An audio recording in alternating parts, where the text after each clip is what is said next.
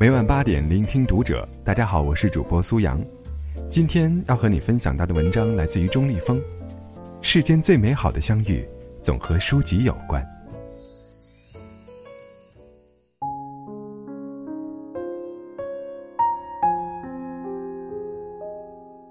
多年以前，李健给我讲过一个故事，现在我还记得他跟我叙述这则故事时明快的样子，一如既往，嘴角扬起一丝温暖笑意。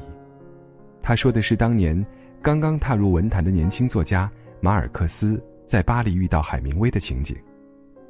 马尔克斯隔着一条街道看到了他的偶像海明威，走在对面人行道上，他难以抑制内心的激动，朝他喊道。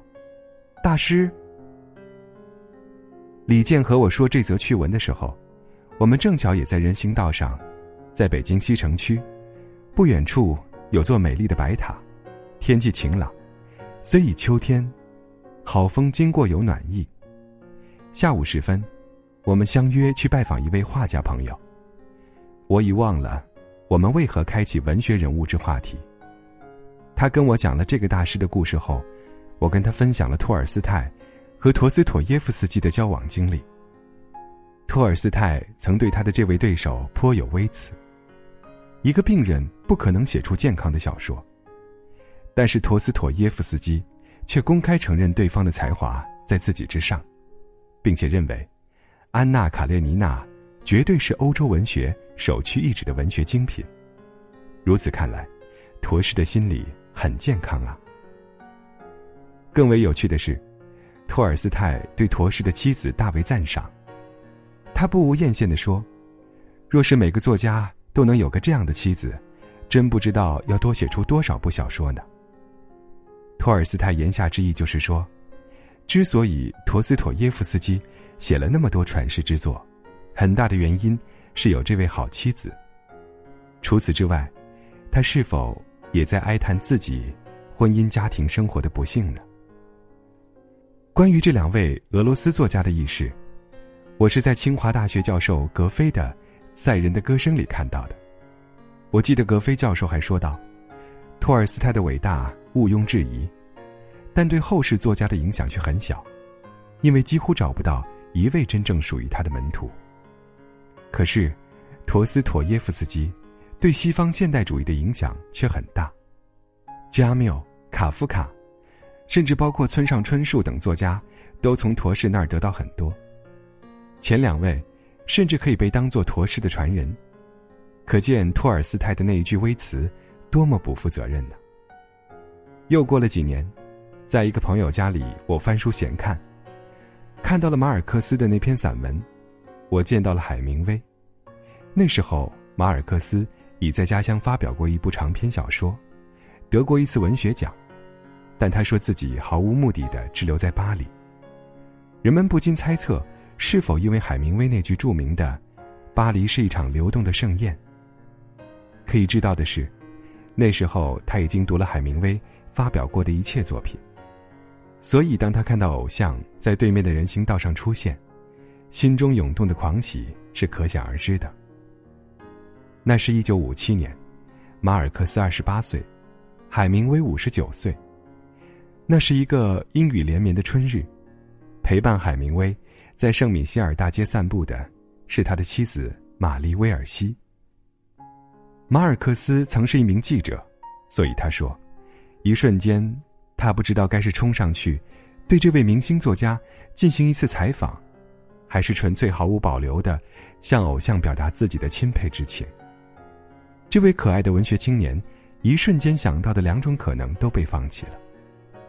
他只是如同丛林中的塔尔桑那样，把双手握成喇叭状，从这边的人行道，冲那边的人行道喊道：“大师。”海明威听到了这个声音，他明白，在近旁很多流连旧书摊的大学生中，不可能还有别的大师。于是他友好的转过身，高举着手，用十分稚气的声音，操着西班牙语，对他的崇拜者喊道：“再见。”朋友，如此美妙，堪称奇遇，令我更加坚信世间最美好的相遇总和书籍有关。以书和阅读延伸出来的缘分，总有着音律般的生动和神秘。发生在另一位拉丁美洲作家胡里奥·科塔萨尔身上的一则读者和偶像的相遇故事，也令人难以忘怀。科塔萨尔曾幽默地说：“由于他的个头太高，他很苦恼，因为他根本没法子伪装，只要出现在公共场合，就会被读者认出来，求签名、索拥抱。这虽然是一件甜蜜而感人的事，读者又都是年轻男女，代表着作者的书写。”得以代代传承，但毕竟得不到孤身独处的快乐，所以，科塔萨尔实话实说，以前默默无闻要比成名后快乐得多，但必须学会接受成功带来的种种改变。要是自己是个小个子，他就会戴上墨镜，刮掉胡子，伪装成另一个人上街。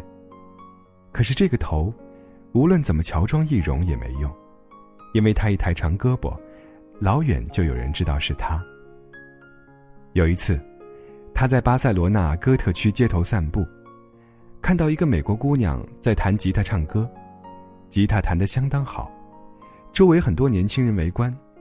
科萨塔尔很喜欢音乐，他被这名歌手迷住了，觉得他嗓音清亮纯净，很像著名民谣女歌手琼贝茨。于是他静静躲在一个暗处，驻足倾听。过了一会儿，有一个二十来岁的听歌人走到他跟前，递给他一块蛋糕，说：“胡里奥，吃一块吧。”科塔萨尔拿来一块，说：“谢谢你过来给我这个。”这位节制有加的小伙子说：“听我说，与你给我们的东西相比，我给你的太微不足道了。”科塔萨尔连忙说。别这么说，别这么说。而后他们拥抱，小伙子静静离开。科塔萨尔说：“这样的事是我们作家职业得到的最佳报偿。年轻男女过来跟你说话，给你一块蛋糕吃，感觉真不错。写作的艰辛，得到这样的回报，也值了。”科塔萨尔叙述的这个故事有音乐，有吉他，有歌者。有年轻人和蛋糕。博尔赫斯和读者的一次奇遇，则就平淡了很多，但也让人感觉到一种家常的温暖。有一次，他握着手杖从地铁内乘电梯上来，才发现外面下起了雨，和他一起出来的人都纷纷撑起了雨伞，他犹豫着该等一等，还是冒雨前行。这时候，一个小伙子从另一边人行道上跑来他跟前。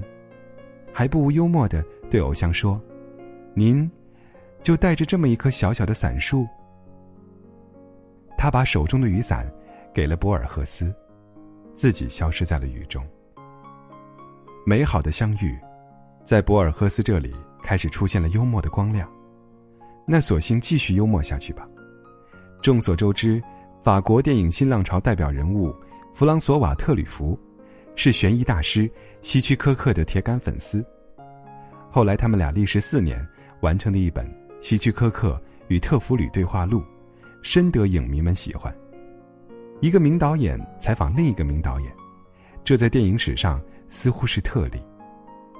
早年，特里弗在电影手册当影评人和记者时，有一年冬天，他和另一位后来成为著名新浪潮大将的克洛德·夏布洛尔去采访希区柯克。彼时，这位享誉世界的悬疑大师，正在法国南部一个电影厂为某部电影做后期。两位年轻电影人拿着采访录音机，先到希区柯克工作的地方见了偶像一面。因为正在做后期配音，里面漆黑一片。希区柯克叫他们先出去，到院子另一边的制片厂酒吧等他。他们一出来，被明晃晃的阳光照得睁不开眼睛。两人一边兴奋交谈，一边走去酒吧。也许见到偶像激动过了头，根本没发现前方有个结了薄冰的水池子。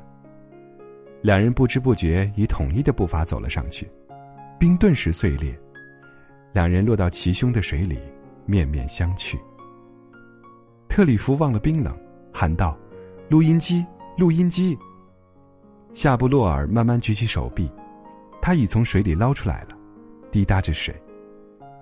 有个路过的好心人拉了他们一把，又有一个富有同情心的女服装师，把他们领去一间演员化妆室，好让这两个倒霉蛋脱掉衣服，并把他们烤干。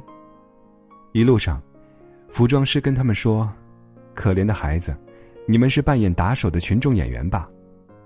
他们说：“不是，太太，我们是记者。”这样的话，我不能照顾你们了。公事公办的女化妆师说完就走了。没有办法，特里弗和夏布洛尔穿着湿漉漉的衣服瑟瑟发抖。几分钟后，再次见到了希区柯克。希区柯克看在眼里，是不是觉得这两个家伙有点像他电影里的傻瓜蛋呢？很显然，这一次的采访就这样泡汤了。第二年，希区柯克又来到了巴黎，处在一大群记者中间的他们俩，很快被他认了出来。希区柯克对他们俩说：“先生们，每当我看到落下的冰块在威士忌酒杯里互相碰撞时，便想起了你们俩。”再好的相遇，终究会过去，成为记忆。记忆和遗忘，感伤和欢愉，也许本来就是同一个东西，只是在不同时刻，它们呈现出来了不同的状态。所以，我们时常凭着遗忘的引招，而走到记忆的源头，也会任由感伤的弥漫，以接近欢愉的顶点。那天，我和李健从画家朋友家出来。已是夜里繁星点点了，就好像很多事情的循环往复，不知不觉，我们又说起了海明威和马尔克斯。马尔克斯怎么也没有想到，在一个旧书摊前和巴黎年轻学子人流中，显得那么朝气蓬勃的海明威，他的生命已经渐渐接近尾声了。在四年之后的一九六一年，海明威饮弹自尽，在圣米歇尔大街。他高举双手，回答马尔克斯：“再见，朋友。”余音不绝。